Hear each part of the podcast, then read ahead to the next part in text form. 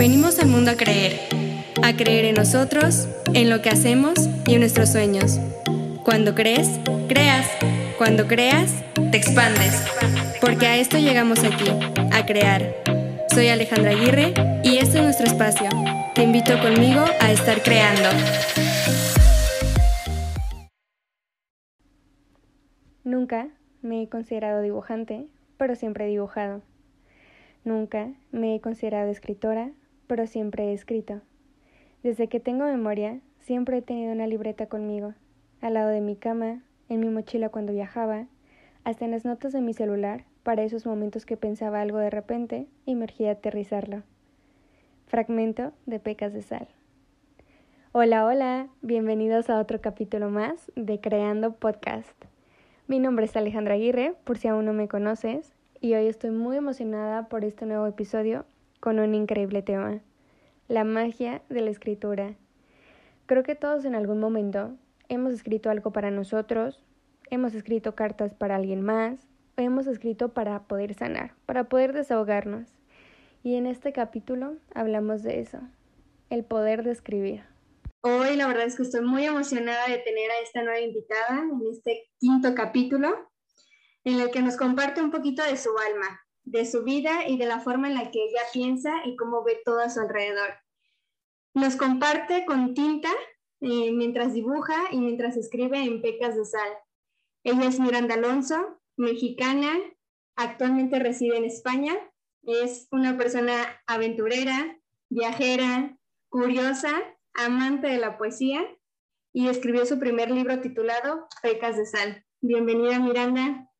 Hola Ale, ¿qué tal? Este, estoy feliz de estar aquí. Es el primer podcast que me entrevistan sobre el libro, entonces esto es nuevo, pero, pero muy emocionante. Gracias por invitarme. Gracias tú por querer estar aquí en este espacio con nosotros, compartiéndonos un poquito más. Pues bueno, Miranda, para iniciar, cuéntanos un poquito quién es realmente Miranda. ¿Quién es realmente Miranda? Bueno, este, creo que podría decir que una persona confundida pero valiente, ahora así como improvisado. Em, creo que el estar confundida desde hace mucho tiempo me ha hecho atreverme a explorar bastante, porque hace unos años, este, si quieres luego te platico más lo que he hecho, pero eh, me di cuenta que para saber qué quieres hacer en la vida primero hay que probar. Si no pruebas no te das cuenta. Entonces soy una persona muy exploradora. Em, he intentado muchos tipos de trabajos y también me he cambiado de carrera universitaria dos veces y he estudiado cosas diferentes y al final eh, creo que es, probar cosas diferentes me ha ayudado a entender qué quiero, pero bueno, yo creo que sigo en el camino de la exploración y aunque ya sé qué cosas no quiero 100%, sigo, sigo buscando qué quiero todavía. Em, y bueno, eso en resumen, así improvisado. algo que me gustó mucho de tu libro, casi al inicio nos compartes eh, estas pequeñas dudas que creo todos nos llegamos a tener y que viene un poquito de la mano con lo que mencionas, es el quién somos realmente, a qué venimos a este mundo y todas esas dudas que la verdad nos han hecho a nosotros cuestionarnos mucho sobre realmente qué venimos a hacer aquí. Y a veces estamos tan encasillados a algo que a nosotros nos vinieron o nos metieron en la mente hacer, y en el momento en el que tú decides vivir tu vida y decidir qué paso es lo que vas a hacer y cómo quieres vivir, creo que en ese momento te deja de preocupar el que dirán los demás. Yo, en esta parte de tu libro, a mí la verdad me hizo mucho sentir que tú eras dueña de tu vida, de tu tiempo y de lo que tú deseabas. Eso es lo que a mí no personal me dejó plasmado. Y creo que no hay algo más bonito que alguien te haga sentir que es dueña de sus sueños, de sus anhelos, porque eso te inspira a tú también hacer lo mismo y no estar encerrada a hacer algo que, como creo yo, nos han hecho creer que es regla cumplir. Entonces, pues bueno, platícanos de Pecas de Sal. ¿Cómo inició? ¿Cuándo empezó? ¿Por qué razón decidiste dar a la luz Pecas de Sal? Ok, pues mira, la, la escritura ha sido algo que siempre me ha ayudado como a entender y aterrizar mis ideas. Eh, hace como tres años, o un poquito más, cuatro, em, yo estaba estudiando ingeniería civil eh, nada que ver con poesía, no, este lado creativo como que no lo había explorado tan a fondo y como que entré en un poco una crisis de no sé qué estoy haciendo y aunque sepa que es una buena carrera o que me han dicho que es lo correcto, no hay un propósito y una razón de por qué Miranda lo está haciendo. Y estuve hablando con una, hice una terapia que se llama Teta Healing y me preguntaron, este, tres preguntas que eran, ¿quién eres? ¿A dónde vas? ¿Y con quién vas a ir?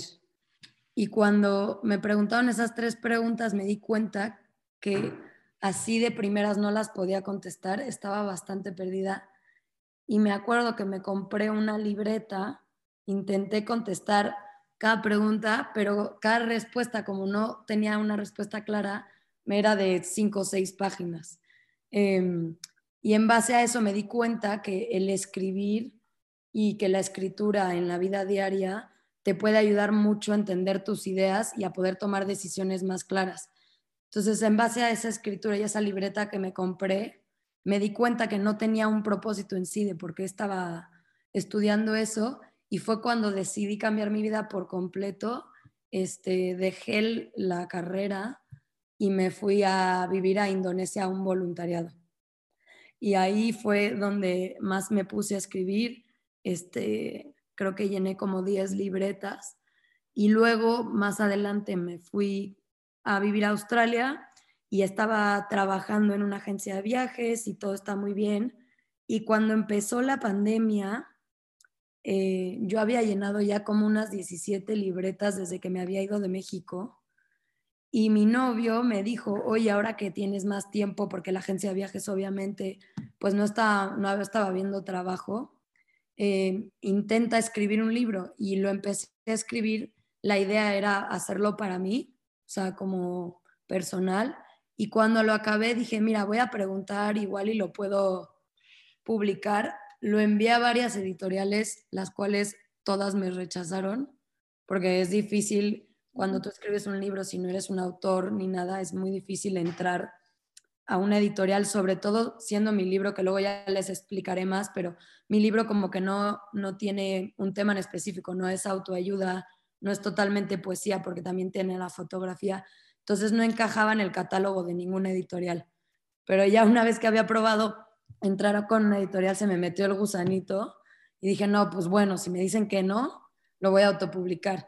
Entonces, el no de las editoriales, en vez de decir, bueno, ya me lo quedo como personal, fue el gusanito de, ah, no, pues mira, lo voy a hacer yo, ¿sabes? Entonces, pues fue un fruto de la pandemia y gracias a Dios tuve la oportunidad de tener tiempo libre para, para llevarlo a cabo. Y pues aquí estamos, un año, dos años después, casi. De hecho, fíjate algo que mencionas, esta parte en la, la escritura, muchas de, la, de, las veces las personas lo inician por autosanación.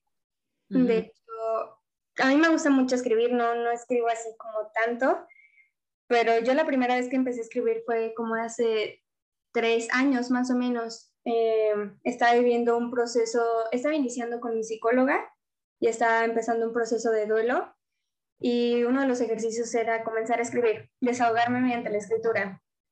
Comienzo a hacerlo y también empezó como por parte de una amiga el hecho de decir, oye, ¿y si publicas lo que escribes?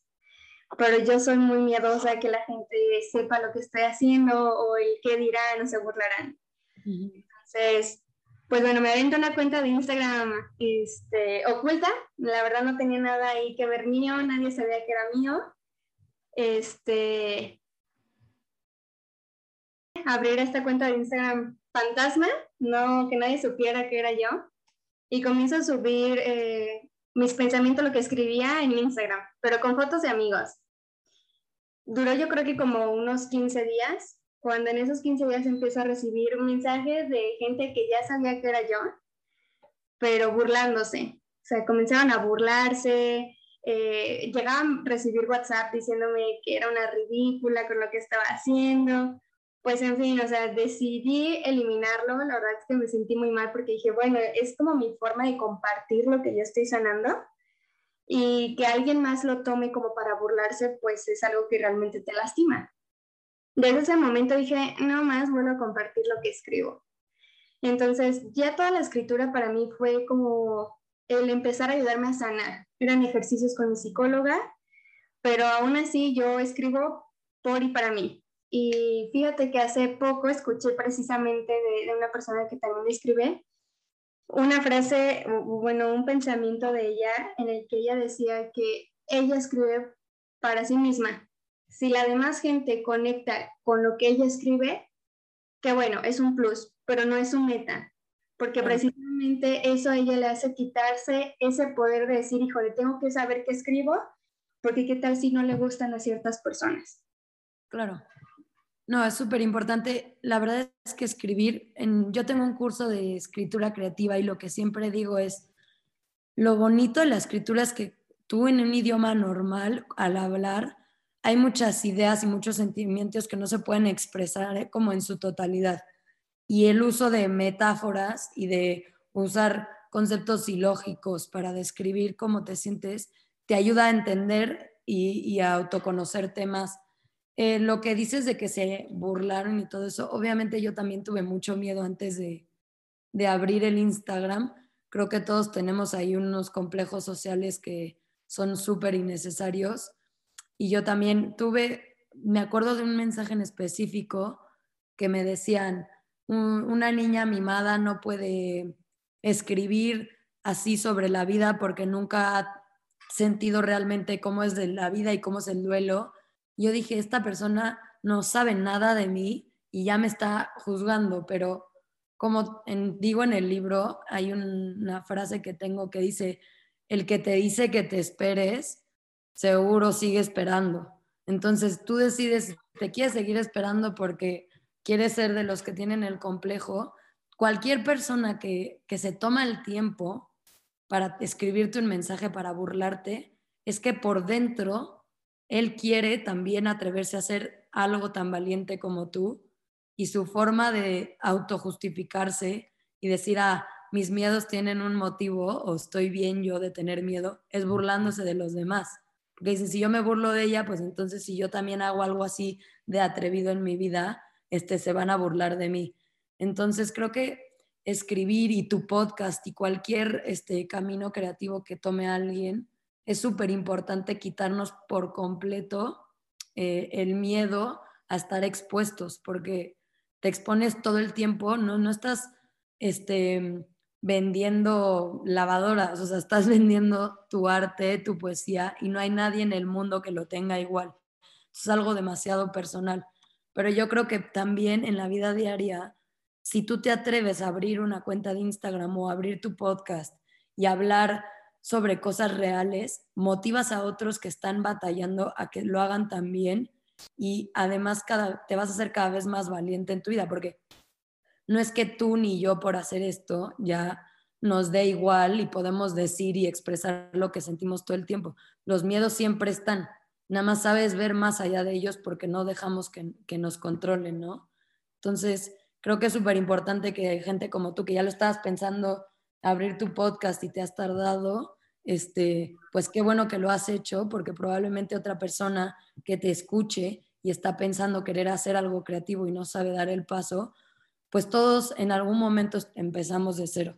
Entonces, qué importante que nos hayamos atrevido y, ver más allá de, estos miedos, ¿no? De hecho, sí, porque fíjate, en esa parte que mencionas, el, el, escribir y el mostrarle a la gente lo que escribes, para mí es como dejar tu alma al desnudo frente a los demás. Es una parte que le muestras a la gente tan personal y hay, claro que hay gente que puede decir, a mí me vale lo que los demás opinen y realmente no les, no les llega ni les puede lo que los demás están opinando, pero vemos otras personas que sí nos daña, o sea, a lo mejor tenemos mm, como esa pequeña inseguridad de decir todo lo que alguien más pueda decir, ya sea bueno o malo, me va a afectar. Entonces, cuando descubre, digo, cuando das a conocer algo tuyo tan profundo, tan importante y llegas a recibir esos comentarios, sí es como que te apachurran el corazón, no sientes que lo tiran a la basura y muchas veces agarras fuerzas para decir, voy a agarrar fuerzas de esto y no voy a dejar que nadie eh, me lastime y al contrario echarle más ganas, o te tumbas, que fue lo que a mí me pasó. O sea, yo decidí no seguir más con esto y decir, recibí estas burlas, ¿para qué necesidad tengo? O sea, lo dejo de hacer y punto. Y ahora con el podcast también era el mismo miedo de quién me va a escuchar, la gente va a decir que pues para qué hago esto. Y en ese momento ya dije, ¿sabes qué? Muchas personas van a decir cosas buenas o cosas malas. El chiste es que te atrevas a hacer algo que tú estés soñando hacer o la meta que tengas, independientemente de los demás. Y esa frase que tú comentas del libro, de hecho es la que tengo así como el papelito aquí, el post-it pegado, porque me encantó. De hecho, mientras lo leía la, la semana pasada, subí una foto a mis historias de esa parte, porque sí es muy cierto, normalmente la gente que es la que más te critica o te detiene, es la que no ha hecho nada o la que tiene miedo a hacer algo. Entonces, siempre es como dicen, fíjate quién, de quién vienen esos comentarios y date cuenta si realmente es una aportación o es algún obstáculo que te están poniendo porque pues ellos tampoco no han hecho nada de lo que han querido. Claro, claro. No, creo que es súper importante. Una vez hay un filósofo que me encanta escuchar, escuchar que se llama Roberto Pérez y siempre dice, cualquier decisión que tú vas, o sea, que tú tomes en base al amor, va, va a ser para tu bien. Así te tardes muchísimo, va a ser para tu bien de alguna manera. Y cualquier decisión que tomes en base a miedo, no va a ser para tu bien. Entonces, cuando tú estás enfrente de algo y tienes que decidir si te vas a enfrentar y seguir adelante, eh, tienes que pensar, yo siempre pienso en mi cabeza, a ver, mis motivos para decir que no, ¿cuáles son? Y si son miedo, el, el qué dirán, el voy a fracasar, el no me conviene, el mi familia me dice que no es lo que me conviene hacer, todo eso es miedo. Y si lo demás es, bueno, pues puedo fracasar, pero tengo aquí la espinita dentro y esa espinita es de amor, entonces pues vamos para adelante. Que no que hayas cerrado tu Instagram, pero de todas maneras, eso que te hayas atrevido a hacerlo, de alguna manera tuvo un efecto mariposa en ti que te ha llevado a hacer algo bueno. Entonces, y luego creo que es muy importante cuando tú compartes algo, porque cuando yo escucho un podcast o yo leo un libro o no sé, una entrevista, lo que sea, con que una persona diga algo que sé que yo también he sentido, ya ese sentimiento es como si se evaporara, ¿sabes? O sea, si estás tú teniendo un dolor y ves que hay alguien, aunque no conozcas, que lo describe de una manera que te hace conectar, de, cierta manera ese dolor como que se evapora y deja de existir. Entonces, para mí, la motivación más grande siempre fue que algún día, da, tardara lo que tardara, una persona me escribiera que había, se había sentido así y que lo que escribí le ayudó a entender sus sentimientos. Entonces, puede haber muchos comentarios malos o puede tardarse mucho en crecer, sobre todo un podcast que necesitas este, que te escuche más gente o mi libro que pues no ser un autor famoso es muy difícil llegar a, a las manos de muchas personas, pero mientras una persona ya se haya sentido agradecida, creo que el libro o el podcast ya cumplieron su propósito, ¿no? Creo que es lo más importante a la hora de, de crear algo, es que conecte con alguien más y ya su propósito ya está hecho. Y ya con eso estar, están conforme y feliz. Creo que en el momento en el que alguien comparte algo hecho con amor y más que nada que tu intención sea el ayudarte a ti y ayudar a otros, ahora sí que todo se va moviendo para que todo vaya fluyendo de mejor manera, porque a veces unos, muchos estamos encasillados en decir, bueno, quiero no sé, hacer esta cuenta de Instagram o hacerme blogger, hacer esto para ser famoso. Pero yo siempre me he cuestionado, ¿de qué te sirve ser famoso si no estás aportando algo a los demás? O sea, es una parte, de hecho, es como mi primer capítulo de, del podcast, el dejando un granito de mí a los demás.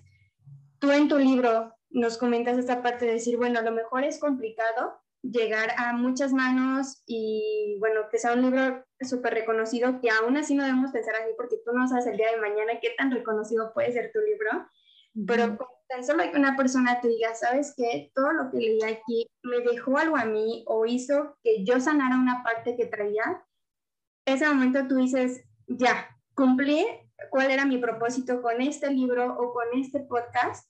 Entonces creo que en ese momento, yo creo que aunque sea una persona y no sean un millón de personas que te escuchan, te lean, para ti ya fue suficiente, porque eso es lo que viene a ser. A lo mejor no, no tal cual la idea de decir, quiero aportar a tanta gente ser famoso y me reconozcan por esto, no, pero decir, wow, algo que a mí me ayudó, algo que estuvo en mi pensamiento, le sirvió algo más, es una satisfacción muy bonita. No, muy. Y te digo que es que el otro día estaba platicando con una amiga porque sobre todo siento que a esta edad y con el mundo teniendo tanta información a la mano, como que siempre tenemos este peso que sentimos que los demás están haciendo cosas y nosotros no, ¿no? Yo creo que todo mundo eh, de nuestra edad tiene ese sentimiento. Y estaba hablando con una amiga y me decía, es que siento que no estoy haciendo nada de mi vida. Me decía, siento que mi vida está en pausa, no sé qué hacer. Y le digo, mira, creo que más allá de, de, de que fracases o que te rechacen o que no salga bien, creo que luego lo que más nos puede pesar es no tomar decisiones. Porque si tenemos como una espinita de empezar o hacer algo y, y no la escuchamos por miedo, la espinita va a estar ahí picando todo el tiempo.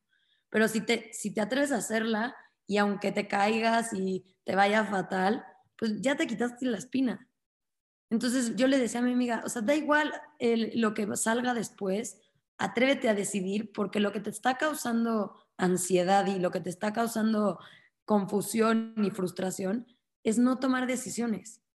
Entonces, o sea, yo creo que creer que nuestros proyectos tienen el suficientemente valor como para atrevernos y tomar la decisión de ir por ellos y no estar concentrándonos en que todo el mundo está haciendo cosas y nosotros no, y ver en redes sociales total, todos los días que todo el mundo tiene el trabajo perfecto y, y está cumpliendo sueños increíbles y así, que ese no sea un motivo para tomar una decisión, sino la espinita de realmente quiero hacer esto porque quiero aportar valor, porque sé que mis creaciones van a dar un bien a otras personas y van a ayudar a otros a no sentirse frustrados eh, o abrumados con todo lo que está pasando en el mundo y, y que puedan desenvolverse, porque yo creo que hay suficiente espacio en el mundo para que todo el mundo pueda aportar su magia. No, no es porque los que los demás hagan, este, nosotros no. A veces pensamos, por ejemplo, tú probablemente con el podcast pensaste, ay, hay muchísimos podcasts ya, ¿no? Sí. Yo con el libro dije, ¿quién ya nadie lee tantos libros y menos impresos. O sea, que esas, esas cosas no nos frenen a tomar una decisión porque hay espacio suficiente para todos y hay gente suficiente en el mundo, somos muchísimos, para que cada uno tenga alguien que, que, lo siga y que lo escuche y que le pueda aportar valor. Entonces, ya, siento que ya me dejé ir. Es que luego cuando tengo este tipo de entrevistas no planeadas, es como si estuviera en un café con una amiga neteando sobre la vida, lo cual son bastante seguidos. Eh, pero sí, es que justo lo hablé con ella hace una semana y dije, es que claro, o sea, no tomar decisiones es realmente lo que nos, lo que nos frustra. Eh, me recordó mucho a algo que estuve leyendo semanas pasadas, porque, bueno, yo siempre, yo soy diseñadora de interiores. Entonces, yo aparte siempre estoy buscando qué hacer o qué crear para vender y aparte me encanta hacer muchas cosas. Y justamente eh, hace como dos meses más o menos me fui a un curso de, de floristería. Entonces, bueno, ¿por qué voy a hacer flores si aquí eh, donde vivo hay mucha gente que hace flores, hace arreglos florales? Entonces, quieras o a veces hay momentitos en los que te llega como la pequeña envidia de decir, híjole, es que cierta persona ya hizo esto o ya está haciendo esto y mírame aquí yo, o sea, aunque ha recorrido mucho, pero pues tú te sientes insuficiente. Entonces empiezas a comparar con más personas de lo que ya están haciendo, lo que tienen o lo que han vivido y empieza esta pequeña envidia que pues en, en realidad es normal en el ser humano, es normal sentir envidia, pero algo que, que me gustó mucho es cambiar ese chip de, de comenzar a tener envidia a, eh, a las demás personas y decir, bueno, si esta persona está logrando romperla en esto que está haciendo, significa que si ella pudo, yo también puedo. Y que si ella está logrando ser famosa con su libro y a mí me gusta escribir, es que el camino que ella recorrió, yo también lo puedo recorrer y yo también puedo llegar a donde ella está ahorita.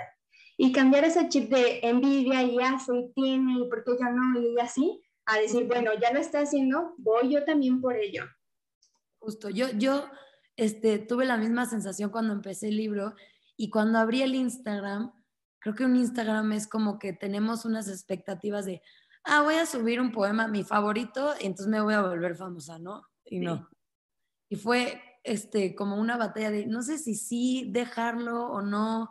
Mm, tiene seis likes mi primer poema, o sea, de que siempre tienes como esta duda, pero el estar viendo que había otras escritoras que se habían autopublicado, eh, varias que habían sido en España sobre todo, yo dije, mira, hay gente que sí está tomando este camino y, y sí se puede, justamente si alguien más ya lo hizo, ¿por qué tú no? Y con las flores, por ejemplo, por más que haya gente vendiendo flores, ninguno va a tener exactamente el mismo arreglo que tú.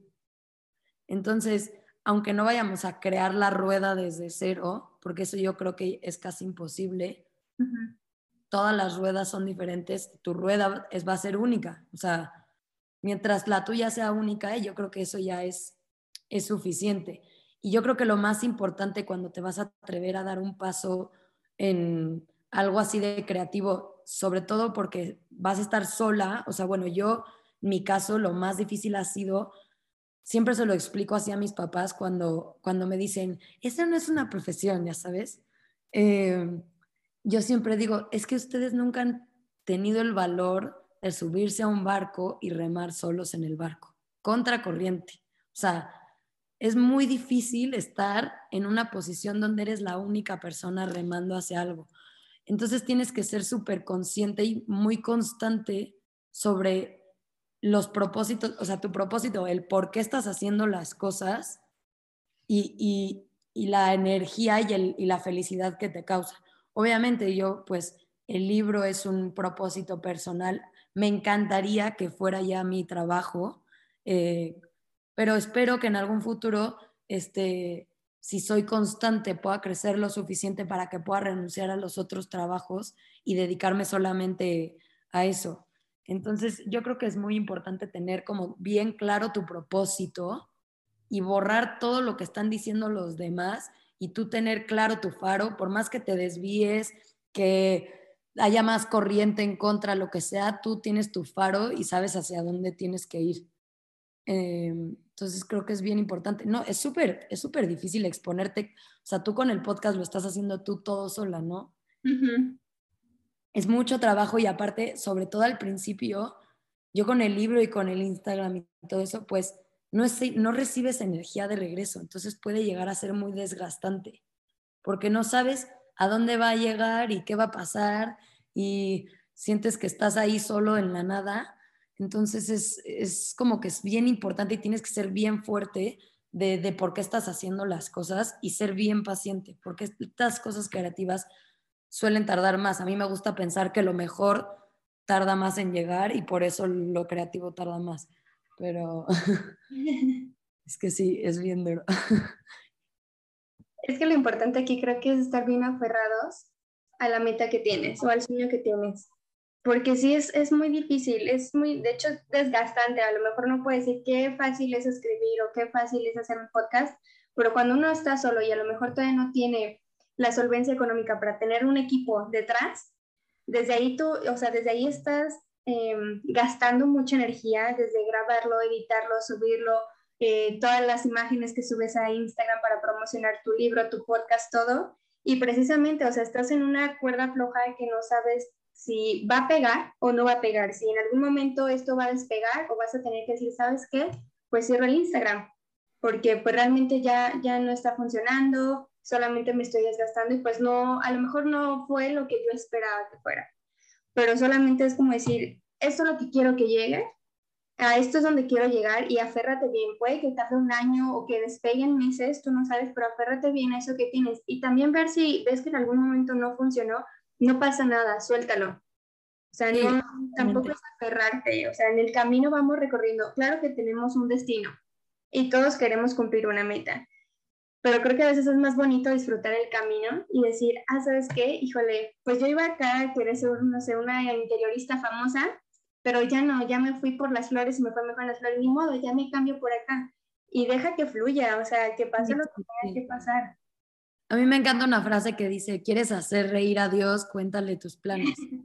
Sí. Porque creo que es imposible que una expectativa se cumpla. O sea, yo cuando empecé el libro dije, mira, ahorita trabajo muchísimo, es pandemia, este, no estoy gastando nada, me hago el libro y en un año que ya esté vendiendo más, saco el segundo. O sea, yo tenía una expectativa de, este, ya, dream job, esto es todo, eh, vamos a sacar muchísimos libros y de esto voy a vivir. Y pues no, o sea, no. O sea, ya, ya tengo otro trabajo, este, la vida te, te, te amolda y tienes que adaptarte al cambio y, pero de todas maneras, yo creo que aunque tuviera esta expectativa de perfección de este, voy a ser escritora y esta va a ser mi profesión, aunque no lo sea todavía, para mí el libro no es un fracaso y no lo va a ser. Porque, o sea, ya da igual lo que pase, yo ya lo escribí y ya hubo mínimo una persona allá afuera que, que lo tiene en su cuarto y que le ha dado cierta seguridad en sí mismo o le ha ayudado a entender mm, un sentimiento, a superar algo fuerte que le ha pasado en su vida, ya, ya con eso ya está, ¿sabes? Entonces es bien importante no, no aferrarse a expectativas, porque yo creo que casi ninguna se cumple. Bueno, de las mías, eh, ninguna, ¿eh? Yo te digo, como te dije al principio del podcast cuando me preguntaste quién es Miranda, o sea, he probado tantas cosas diferentes y en cada una he tenido tantas expectativas que yo ya digo, mira, ya, o sea, voy a seguir probando y probablemente voy a cumplir 50 y voy a, no voy a saber qué, qué estoy haciendo en mi vida, pero no sé si leíste en el libro que, que puse, este, nunca he sabido lo que he querido hacer, pero siempre he hecho algo. Entonces yo creo que eso es lo importante. Yo creo que no hay nadie en el mundo que esté 100% seguro de lo que quiere y esa expectativa que nos sembraron en la cabeza de cuando cumplas 18 tienes que saber qué quieres para saber qué estudiar y todo, eh, es la más falsa del mundo. O sea, deberíamos decirle a todos los niños allá afuera que, que es falsa, que es mentira. Porque en mi caso, yo cada, o sea, cada año soy una persona completamente diferente, estoy haciendo cosas completamente diferentes y es casi imposible que me aferre una expectativa. Y cuando me preguntan, no sé, siento que luego en México pasa que tenemos padres más, papás más tradicionales. Em, me dicen, pero ¿cómo? O sea, ¿y en tres años qué vas a estar haciendo? O sea, ¿sí vas a hacer el libro o vas a estar trabajando en lo otro? Y, y yo, pues no sé, o sea, no sé, o sea, ya veré qué va a pasar, este, te llamo cuando pase y te cuento. Pero ahorita no te puedo contestar tu pregunta. Fíjate que justo esa pregunta que te dicen, ¿cómo te ves en cinco años? ¿O qué estás haciendo en cinco años? A mí me pone de nervios porque no sé ni siquiera qué voy a comer mañana. Y digo, ¿cómo voy a saber qué voy a hacer en cinco años y ni siquiera sé qué va a pasar el día mañana? O sea, yo te digo, yo estoy en la carrera de interiorismo, me encanta, me encanta hacer proyectos de interiores y ahorita a eso me dedico, pero no me veo toda mi vida haciendo esto. Si te soy honesta, no me veo toda la vida dedicándome a este trabajo y precisamente es como un estrés que te meten a esta edad de decir, fíjate qué carrera quieres estudiar, porque es a lo que te vas a dedicar toda la vida. Y es como de, oye, no, pero ¿qué tal si en cierto año yo quiero poner una paletería y me gusta hacer paletas? Y no, o sea, ya me estás forzando a dedicarme a algo para toda la vida cuando a lo mejor en cada cierto año yo voy a estar cambiando de opinión y no tiene nada de malo. O sea, tú tienes que disfrutar lo que estás haciendo en ese momento. Y no está mal si cada cierto tiempo cambias de carrera, profesión o cada cierto tiempo te dedicas a algo diferente. Mientras a ti te guste y te haga bien, dale. Dale. Y, si te deja de hacer bien, pues vete por algo más. Obviamente no te estoy diciendo que empieces algo y lo dejes a medias, porque eso luego te puede causar mucha frustración.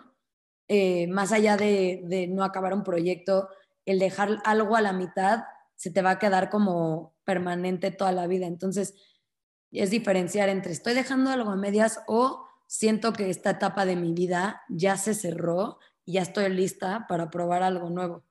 No, en el trabajo que estoy ahora, cuando me entrevistaron, me dijeron, pero a ver, ¿cómo? O sea, estudiaste ingeniería, luego te, fuiste Miss de inglés en, de voluntaria en Indonesia, luego este, estuviste en Australia y trabajaste en una agencia de viajes, luego escribiste un libro y yo, eh, sí, perdón, casi, casi.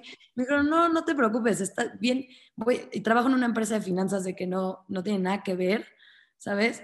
Pero, pero me dijeron, bueno, está bien porque sentimos que es importante tener a personas diferentes en la empresa porque cada quien puede aportar algo diferente. Y yo, no te preocupes que yo soy como 21 personalidades, te voy a aportar lo de 21 empleados, casi, casi.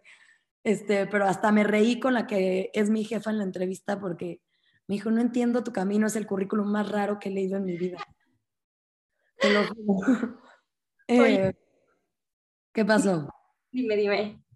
No, que nada más digo, o sea, no te aferres a nada y, y, y, sé consciente de lo que quieres y cuando sepas que tienes que cambiar, aunque sea un giro de 180 grados, que no te dé miedo, miedo darlo, ¿no? Precisamente. Oye, Miranda, y casi antes para finalizar, tengo una pregunta y un fragmento ahorita de tu libro. Una pregunta que más me da mucha curiosidad contigo. Yo te conocí cuando estabas viajando por Australia. De hecho, hace mucho te contacté porque yo tenía el sueño de irme a Australia, que por varias circunstancias tuve que dejarlo. Pero yo veía tu Instagram y decía, es la vida que deseo, está viajando por no sé cuántos lados, no sé qué tantos lugares ha ido. Y yo en ese momento te veía como, no manches, o sea, ¿dónde está? Y, y le vale todo lo demás, ella solo está disfrutando. Entonces, aquí mi pregunta es, ¿cómo han sido estos dos, tres últimos años de viaje de maleta ligera y libreta en mano? Pues mira, primero que nada, creo que Instagram puede ser un poco peligroso. Sí viajé mucho, pero, pero claro, Instagram siempre este, enseña lo mejor de cada persona. Fueron tres años de un sub y baja a una velocidad extrema, o sea, nos, fueron demasiados cambios.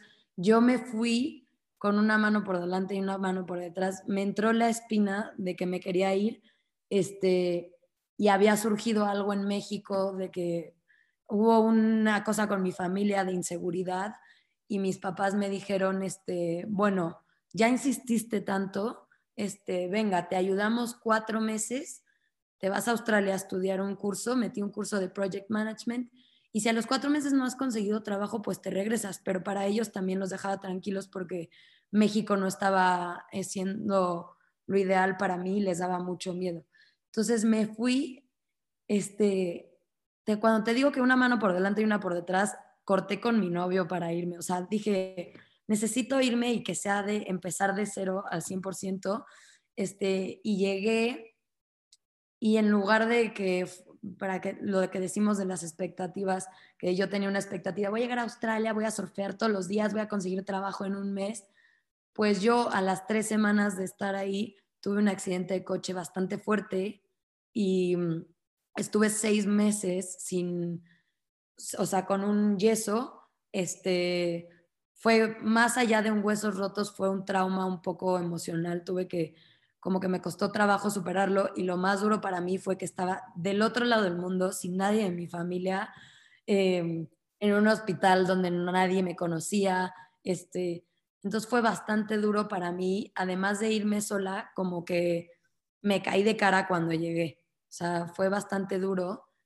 Y de todas maneras, cuando mis papás me dijeron, ¿te quieres regresar? Porque me dijeron, no vas a conseguir trabajo teniendo un yeso y estando en muletas. Dije, no, me voy a quedar porque si me regreso a México así, me voy a quedar para siempre con la espina de que pudo haber sido algo mejor. Y gracias a Dios, no me regresé y a los tres meses entré a trabajar a, ya cuando no tenía muletas, ya tenía la bota esa negra que te permite caminar, entré a trabajar a el peor trabajo de toda la historia, que era los que están en la calle, que tienen como un gafete y te intentan, bueno, no digo que sea el peor, pero en mi caso no me gustó nada. Los que tienen como un gafete y te intentan frenar para que dones a una fundación, pues yo era eso. Y, y la verdad es que de por sí estaba en un momento bastante vulnerable porque estaba sola del otro lado del mundo, eh, tenía el pie roto, estaba angustiada de no conseguir trabajo y encima era un trabajo en el que todo el día te están rechazando. Entonces, eso para mí fue como que el ánimo se me vino abajo, pero yo siento que todas las cosas llegan en el momento perfecto y en el momento que más duda tenía si de regresarme a México o no, yo con este trabajo, eh, con la agencia que yo me fui a estudiar, decidí escribirles porque yo tenía bastantes amigos y así que me escribían, oye, yo también me quiero ir a Australia. Y mm, les escribí como, oigan, estoy buscando trabajo, este, tengo amigos que se quieren ir, este, en vez de referenciarlos, mejor les puedo vender el curso yo. Así le escribí al dueño en un mensaje y me puso al día siguiente, vente a la oficina. Y yo, ¿cómo?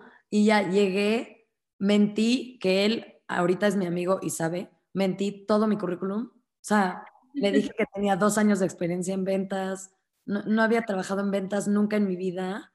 Eh, y pues entré y la verdad que fue el mejor año, o sea, estuve un año y cacho ahí y mm, fue increíble, fue un desarrollo personal grandísimo y profesional, aprendí muchísimo y siento que ese trabajo sí me lo mandó un ángel porque llegó justo en el momento que más lo necesitaba. Y gracias a Dios este, todo fue muy bien aunque este, sí viajé mucho y lo que tú dices de que la vida de la playa y así, pero tuve momentos muy duros porque luego al, a los ocho meses de, de, ya estar ahí, ya estaba en mi trabajo, todo bien, yo estaba viviendo con una niña mexicana y mm, era mi mejor amiga, mi mejor amiga de, de ahí, y pues la caché que me, me estaba robando dinero. Entonces, para mí fue muy duro porque no solo tu mejor amiga te estaba robando dinero, sino la única persona que tienes, que es tu familia ahí, en la que confías más, ya no está, porque yo me dejé de vivir con ella y, me quedé sola. Entonces fue como muy duro y para mí el tener este trabajo fue muy importante porque era algo que mantenía mi mente ocupada y no tenía ni tiempo de, estar triste. Entonces creo que eso fue lo que me ayudó a ya este, estar bien acoplada ahí pero lo que quiero decir con todo esto es que sí, Australia fue la mejor experiencia de mi vida. Estuve ahí dos años, conocí a mi novio de ahorita que, que sigo con él y estoy feliz. Viajé mucho, conocí muchos países, surfé, fui muy feliz, pero me costó sudor y mucho esfuerzo de, de decir, mira, estoy sola y, y, todos los días tomar la decisión de, venga, un día más no me regreso, no me regreso a México. Y gracias a Dios que no me regresé, porque aunque tardó, tarde o temprano las cosas, cuando eres constante, por eso siempre digo la importancia de ser constante, llegan. Entonces para mí eso fue muy, muy importante y ese trabajo fue el que me ha regalado toda la seguridad en mí misma de poder luego hacer el libro y luego entrar al trabajo al que, en el que estoy. Entonces, este, bueno, eso es un poco resumen. Em, creo que si alguien está pensando, los que están escuchando, irse fuera, que tienen ganas de viajar, por más que todo el mundo nos pinte en Instagram que solo estás feliz y estás en una playa con el mar azul turquesa, eh, si te vas solo y te vas sobre todo con mucha incertidumbre y sin un, camino asegurado, pues ser constante y, y, que las cosas pasan y que no todo mundo es bueno y no todo mundo es tu familia y, y, no es tu país y vas a estar solo mucho tiempo y aprender a ser feliz en la soledad creo que es lo que más me he llevado de, de estos años. De experiencia. De experiencia, sí. sí. Sí, Justamente, de hecho, como tú dices, Instagram nos muestra una cara, pero precisamente no nos deja ver qué hay detrás de todo eso. Tú subías fotos viajando, disfrutando, pero creo que muy pocas personas saben lo que viviste, lo que sufriste para realmente estar del otro lado del mundo sola y afrontar todo esto tú sola. Sí es algo complicado que muchos no vemos, pero bueno, ya, ya nos compartiste un poquito y ahora sí, un poco mucho. Y ahora sí para finalizar, Miranda, justamente como, bueno, ya te había mencionado, mi podcast se llama Creando esta pequeña fusión de cree y crea. Entonces, una partecita de tu libro que me gustó mucho porque es referente a, eh, quiero que nos opine, nos des tu opinión sobre este fragmento que escribiste, el por qué lo escribiste y cómo te inspiró para, para sacar a la luz ese pensamiento que tenías. Y si lo puedes visualizar, diseñar, construir y sentir con los ojos cerrados, ¿por qué no cuando estás despierto? Ay, ese me encanta, es el que tiene el dibujo que tiene como las las en los ojos. Pues sí, creo que es muy importante para mí. Yo creo mm, firmemente en la visualización y en el poder que tiene visualizar lo que queremos. Este, yo cuando fui a una terapia, cuando antes de irme a Australia, que estaba muy confundida, me, me dijo la terapeuta que era todos los días al despertarme, antes de tocar mi celular o hacer cualquier cosa, em, me tomara 20 minutos para visualizar qué quería sacar de ese día y, también qué quería sacar de, ese mes y de ese año. Entonces, yo visualizaba siempre lo que quería, me imaginaba eh, qué tipo de trabajo quería hacer, las metas que tenía para ese día. Y yo creo firmemente que si tu cerebro es capaz de crear las imágenes en tu cabeza, tus manos también son capaces de crearlas en vida real. Entonces creo que es bien, va de la mano de, la visualización porque es algo que siempre he practicado y creo que sí funciona. En lo personal a mí me ha funcionado. No creo que todo sea coincidencia porque al final el cerebro es un músculo. Entonces tú estás entrenando al cerebro a algo como puedes entrenar a tus otros músculos también a un deporte. Entonces yo estoy entrenando un cerebro a ser esa persona feliz, esa persona creativa, esa persona constante y eso te obliga a crearlo y te obliga a que se vuelva realidad. Y pues sí, es, es el poder de la visualización, ese poema. Si lo puedes creer, lo puedes crear. Exactamente. Es, es la introducción de, del podcast, justo. Sí. Pues Miranda, me dio muchísimo gusto tenerte aquí. Gracias por tomarte un poquito de tu tiempo y compartirnos tanto.